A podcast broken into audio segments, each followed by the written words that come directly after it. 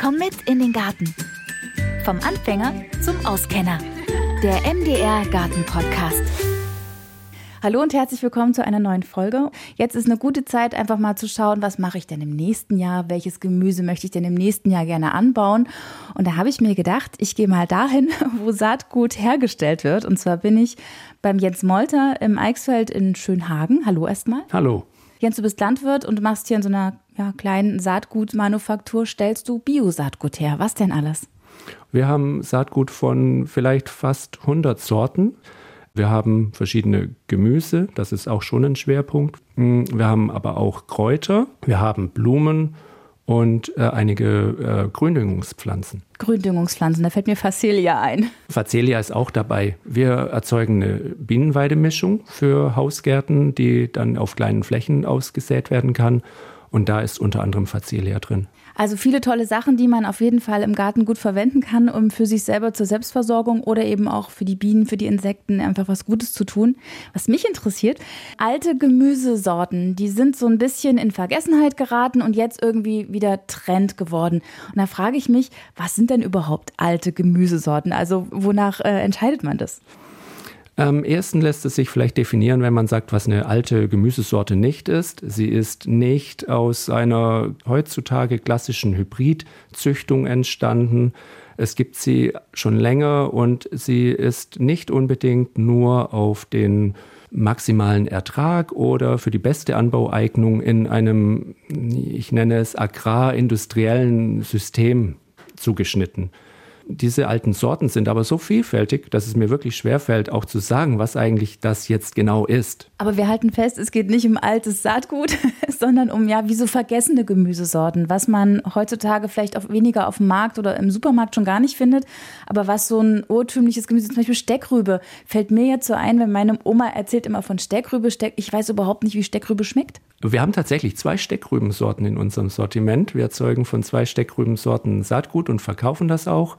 Steckrüben sind ja in Verruf geraten, weil es eben diese Steckrübenwinter gab. Nach dem Krieg, in der Hungersnot, mussten die Menschen das essen, was noch übrig war. Und das war dann einen lieben langen Winter äh, nur noch Steckrübe.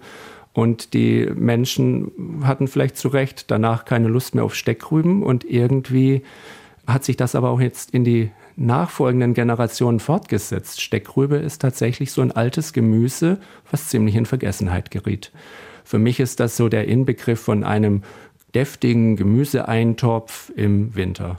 Hast du vielleicht noch was, wo du sagst, ja, das ist was, was jetzt wieder im Kommen ist, was ihr jetzt auch anbaut, was man so im Supermarkt gar nicht kriegt und was sich lohnt? Im Supermarkt bekommst du natürlich haufenweise Tomaten. Tomaten sind das wichtigste Handelsgemüse beinahe, auch mit dem höchsten Umsatz bei uns.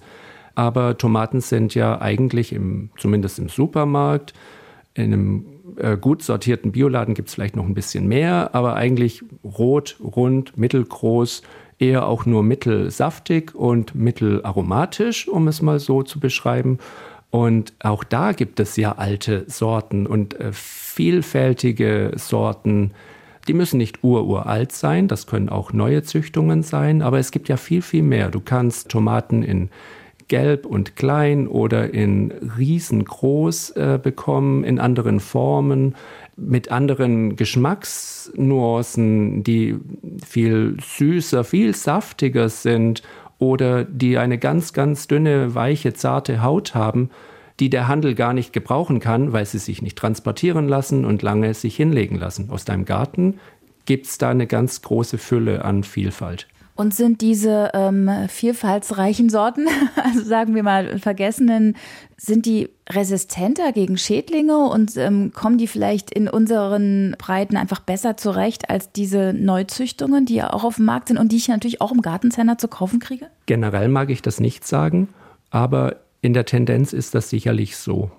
Die haben den Vorteil, dass sie eventuell mit geringerem Nährstoffangebot im Boden, mit einer weniger ausgeklügelten Bewässerung wie in dieser Profigärtnerei klarkommen können und weniger darunter leiden. Umgekehrt wieder, die Hochleistungssorte schafft höhere Erträge eventuell als jede Vielfaltssorte, die ich dir jetzt anbieten kann von meinem Sortiment. Aber lässt eventuell viel schneller in ihrer Leistungsfähigkeit nach, wenn die Bedingungen nicht perfekt sind. Und ich weiß nicht, wer als Hausgärtnerin zu Hause immer jede Pflanze perfekt versorgen kann. Ich glaube, das können die wenigsten. Es sei denn, sie haben ausgeklügelte Bewässerungssysteme und sind jeden Tag vor Ort und haben eventuell noch das passende Pflanzenschutzmittel auch jeden Tag zur Hand. Das heißt, diese Vielfaltsorten sind ähm, schon auch robuster grundsätzlich und das ist doch eigentlich schon der Riesenvorteil. Und sie sind gut an unsere Standortbedingungen jetzt hier, sage ich mal, in Deutschland angepasst, oder? Das kann sein, das muss nicht sein. Also es gibt ja so viele Sorten, dass ich auch nicht sagen kann, jede passt jetzt bei mir sehr gut. Vielleicht ist die eine besser auf dem leichteren Sandboden geeignet und die andere besser geeignet auf meinem schweren Lehm. Das muss ich testen, das muss ich ausprobieren. Ich muss meine Sorten finden, die sehr gut zu mir passen, zu dem, was ich von ihnen möchte und was ich ihnen bieten kann. Wenn ich jetzt Saatgut kaufe im Gartencenter, keine Ahnung, irgendwo auch online bestelle, dann weiß ich ja nicht wirklich, wo das angebaut wird. Ne? Also bei konventionellen ähm, Saatgut weiß ich, das wird ja irgendwo auch teils im Ausland angebaut. Aber jetzt kenne ich dich ja als Erzeuger von ähm, Bio-Saatgut. Dann weiß ich doch eigentlich, wenn du das hier anbaust und das hier im schönen Eichsfeld auf Thüringer Lehmboden gut wächst, dass ist die Wahrscheinlichkeit doch recht hoch, dass es bei mir im Garten, der auch in Thüringen liegt, auch gut wächst. Ist es dann nicht sinnvoll, einfach zu schauen, dass bei den Saatguterzeugern ähm, sein Saatgut zu kaufen, bei denen das auch in meiner Nähe regional angebaut wird? Das sehen wir auch so, dass das ein Vorteil ist. Es ist aber, obwohl Thüringen ja eine Wiege der Saatguterzeugung ist und der Sortenzüchtung, gerade der Erfurter Raum, ist hier nicht mehr viel an Infrastruktur vorhanden, an Potenzial ja, aber es wird nicht genutzt. Heutzutage stammt das Saatgut nicht, wie du meinst, zum Teil aus dem Ausland, sondern vermutlich zu beinahe komplettem Anteil aus sehr, sehr fernen Ländern. Da geht es um niedrigere Lohnkosten, weil Saatguterzeugung sehr arbeitsintensiv ist, nicht alles maschinell gemacht werden kann. Das sind Standortvorteile von Ländern, die äh, sehr, sehr fern von uns teilweise sind. Und unter solchem Klima wird dann Saatgut erzeugt, was wir hier aussäen. Und ob es dann gut angepasst ist oder nicht, ist äh, erstmal nebensächlich. Aber wir können was machen. Weil ich sag mal, für den Selbstversorger, für den Kleingärtner zu Hause ist es doch total sinnvoll, nach genau diesem regionalen Saatgut zu schauen. Ja, das sehe ich so. Und ich gehe einen Schritt weiter. Es ist noch sinnvoller, eventuell auch selbst Saatgut zu gewinnen im eigenen Garten und Sorten für sich anzupassen für die eigenen Bedingungen vor Ort. Was habt ihr denn alles so im Sortiment? Also kannst du sagen, wie viele verschiedene Pflanzensorten äh, oder Arten ihr anbaut? Wir vermarkten Saatgut von vielleicht 80 Sorten. Das sind tatsächlich viele Gemüse, es sind Kräuter, es sind Blumen, es sind Gründungspflanzen. Das ähm, umfasst bei den Gemüsen Blattgemüse, Salate, Kohlgemüse, Brokkoli, einen Spitzkohl, einen roten Spitzkohl, auch sowas ist eine Vielfaltsorte, einen Wirsing. Wir haben verschiedene Fruchtgemüse, Tomaten, Paprika, Zucchini, Gurke, Kürbisse. Wir haben Wurzelgemüse wie Pastinake, die vorhin erwähnte Steckrübe. Wir haben Möhre. Unter den Kräutern haben wir einen Gewürz- oder Samenfenchel. Der eignet sich ja eher für Tees oder auch Öl wird daraus gepresst, aber ähm, nicht als Gemüse genutzt. Wir züchten eben unter sehr schwierigen Bedingungen. Das Klima ist rau, hatte ich gesagt. Der Boden ist ein sehr schwieriger. Und wir haben tatsächlich kaum Möglichkeit der Bewässerung. Das heißt, alle Pflanzen bei uns müssen auch in einem Dürresommer sich letztlich in der Trockenheit bewähren oder sie schaffen es nicht. Wie war es denn diesen Sommer? Na, manche haben es nicht geschafft. Aber bei vielen ist man erstaunt, was möglich ist. Also wozu Pflanzen fähig sind. Es ist allerdings auch äh, hart, ihnen beim Leiden zuzuschauen. Das heißt, ihr greift nicht ein und gießt dann nicht, wie der Gärtner das jetzt machen würde in seinem Garten, weil du wissen willst, ob die Pflanze das unter diesen Bedingungen schafft oder nicht. Ich habe tatsächlich kein Wasser. Ich habe kein Wasser zur Verfügung. Ich kann notfalls äh, tatsächlich wie der Gärtner zu Hause mit, dem, mit der Gießkanne Pflanzen einmalig wässern, nach dem ich sie gepflanzt habe. Ich kann auch eine ganz, ganz kleine Kultur, die mir ganz am Herzen liegt, in diesem Jahr etwas mehr gießen. aber mehr ist tatsächlich für mich nicht zu schaffen. Über wie viel Hektar reden wir denn hier? Wir reden über 1,3 Hektare. Ja, da ist, äh, ist man lange dabei. Zum Gießen geht viel Wasser drauf. Wenn ich gieße, dann äh, fahre ich da mit dem Trecker hin und habe 1000 Liter Wasser im Gepäck und kann dann das mit der Gießkanne ganz gezielt ausbringen. Ich würde auch keine Beregnungsanlage installieren wollen, weil da wird sehr, sehr viel Wasser verschwendet. Wir hier in Schönhagen haben eine Quelle für das ganze Dorf, die im Sommer in diesen Hitze- und Dürresommern knapp am Versiegen ist und überschüssiges Wasser ist hier nicht vorhanden. Das sind keine rosigen Aussichten. Dann, dann, ist es eigentlich doch umso wichtiger zu schauen, dass man sich nach ähm, Pflanzen im Garten umschaut, die sowas aushalten. Hast du denn dieses Jahr welche entdeckt, wo du sagst, ich bin total erstaunt, wie gut die sich gemacht haben? Die sind trockenresistenter als andere? Ja, es gibt dann tatsächlich auch immer Überraschungen. Es gibt Überraschungen in beide Richtungen zum Beispiel diese wärmeliebenden Südländer wie Paprika und Aubergine, die gar nicht mehr gut abschneiden in solchen, unter solchen Bedingungen. Und es gibt dafür zum Beispiel eine Buschbohne, die ich vermehre, die überhaupt keinerlei Anzeichen von Stress gezeigt hat. Ganz verwunderlich, auch für mich selbst als Pflanzenzüchter spannend. Als Pflanzenzüchter sage ich aber auch, Pflanzenzüchtung wird uns nicht davor retten, wenn die Klimakatastrophe so weitergeht. Es sind andere Faktoren für das Gärtnern auch sehr entscheidend. Das richtige Saatgut, ja, die richtige Sorte, ja, oder auch die richtige Art, alles ist wichtig. Es braucht aber auch ein richtiges Management des Bodens. Es muss zwingend im Vordergrund stehen, dass Humusgehalte wieder aufgebaut werden. Ein eine Steigerung des Humusgehaltes führt zur wesentlichen Verbesserung der Wasserversorgung der Pflanzen auch unter Dürre. Okay. Wie erkenne ich als Laie, was eine gute Sorte ist, eine Vielfaltsorte, also von der quasi ich mehr habe? Woran erkenne ich das? Reicht da einfach nur Bio oder?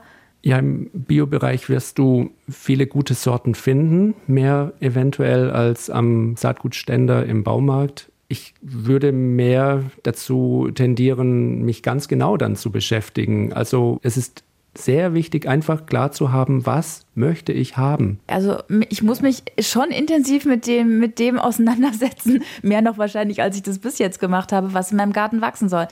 Woher weiß ich denn, ob meine Sorte passt oder nicht? Na, wenn sie wächst und gut gedeiht, wenn sie gegen die vorherrschenden Widrigkeiten gewappnet ist und dir Ernteprodukte schenkt, die dir super gut schmecken.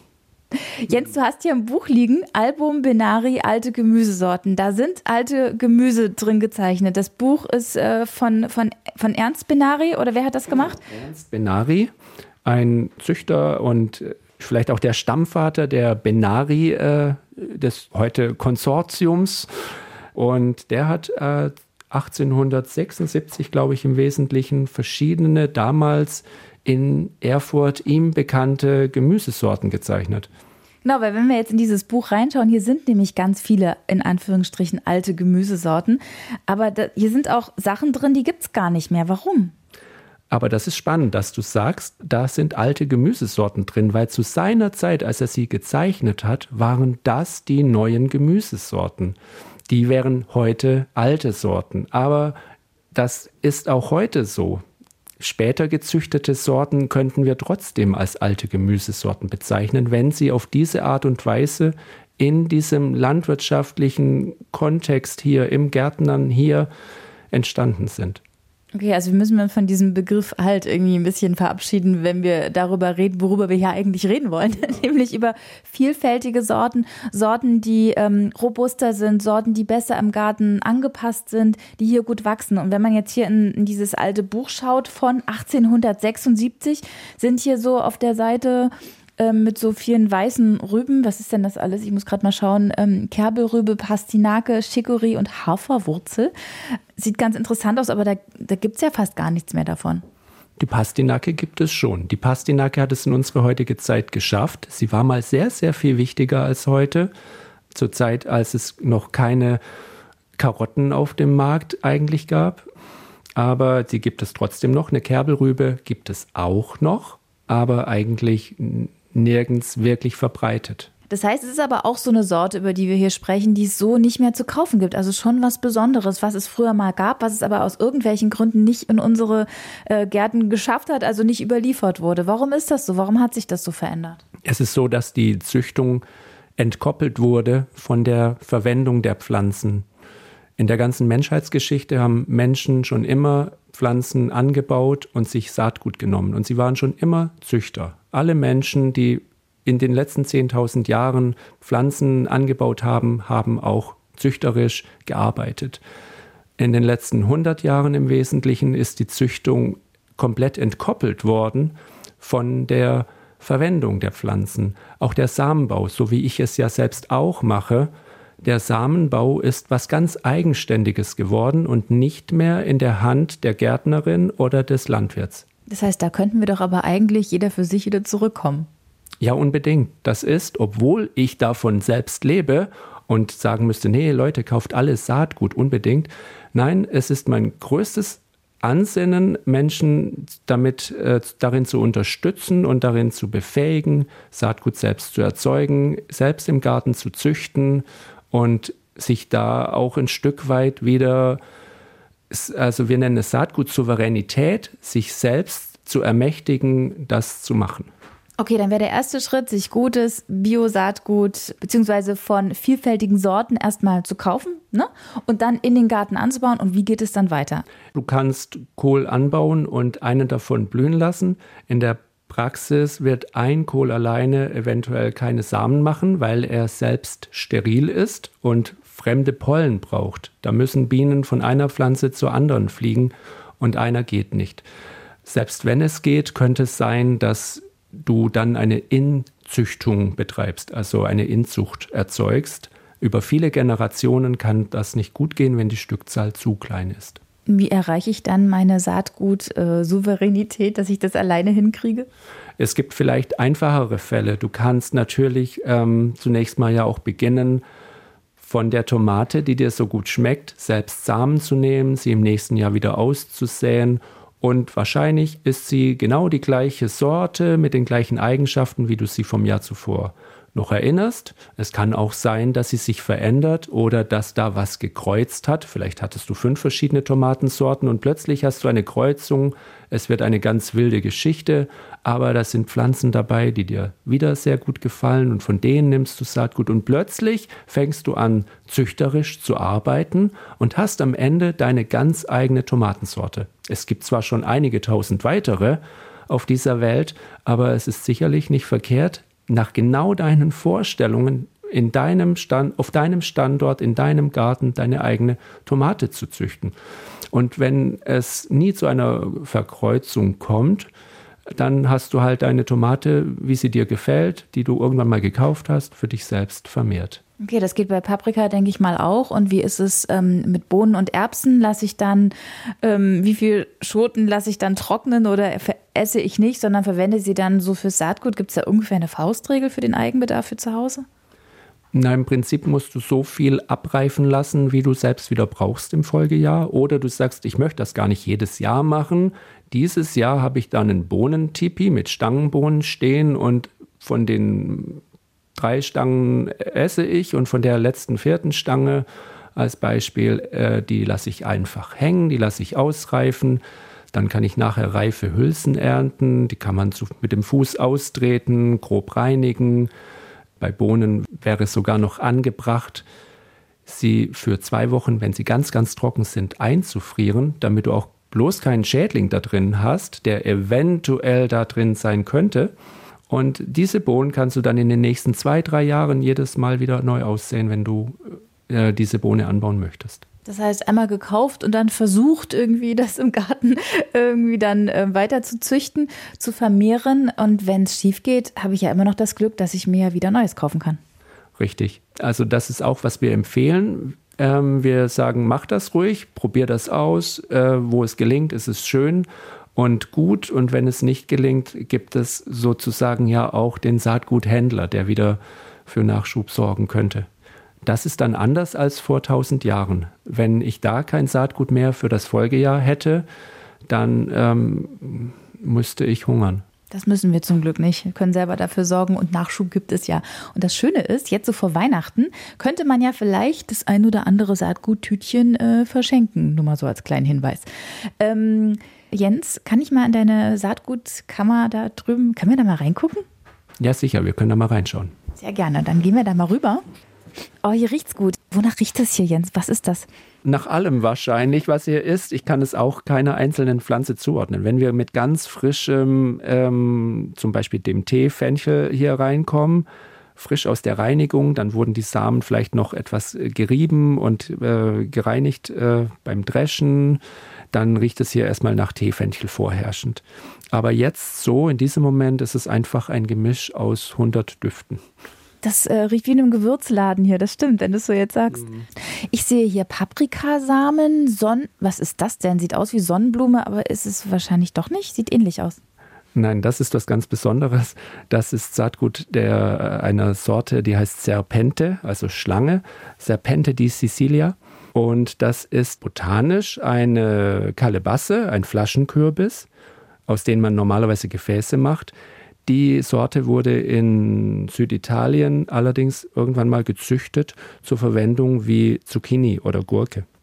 Es gibt ein Problem, wenn sie Stress hat im Anbau, reagiert sie mit bitteren Früchten und ist dann tatsächlich nur noch eine ganz tolle Dekofrucht. Aber dann durfte man sie nicht mehr essen. Okay, also unbedingt probieren bei der Ernte. Ja, unbedingt. Und dann liegen hier so ganz nette, ich würde sagen, vielleicht Bohnen. es sind kleine, hellrunde ähm, Kerne und mit so einem schwarzen Auge. Sieht sehr interessant aus. Was ist das? Ja, das ist eine Monstransbohne, die heißt auch Engelsbohne und dieses Auge wird von vielen als Engel interpretiert mit zwei großen Flügeln. Und ja, stimmt. Die hat äh, tatsächlich einen tollen optischen Samen, das ist sehr schön. Man kann die aber auch ganz regulär, einfach grün, direkt, frisch von den Stangen ernten und essen. Also die ganze Schote? Ja. Die sehen sehr, sehr schön aus. Und dann ja, sind hier stapelweise Kiste von Ölkürbis, ähm, Serpente, was du gerade schon gesagt hast, Steckrübe, Rosalind, Pastinake, eieiei, da ist richtig viel. Ich nehme an, dass Ananas und rotes Teufel, was? Dass das Tomaten sind? Oder Paprika? Nee, die Ananas ist tatsächlich eine Tomate, aber rotes Teufel ist eine Chili. Sehr schön. Das heißt, das lagert jetzt hier alles noch eine ganze Weile und dann wird es nach und nach verpackt oder ist schon zum Teil verpackt? Ja, das ist zum Teil schon verpackt. Und äh, größtenteils aber sind das Partien, die für den eigenen Bedarf züchterisch für uns, für die Folgejahre wieder sind oder eben noch verpackt werden müssen wenn es sich um Verkaufssaatgut handelt. Du hast vorhin ja gesagt, dass du die Keimfähigkeit überprüfst. Das heißt, du nimmst von jeder Charge ein paar Samen und testest, ob die keimen. Ganz klassisch so, ja? ja. Ist es so? Ja, genau so ist das.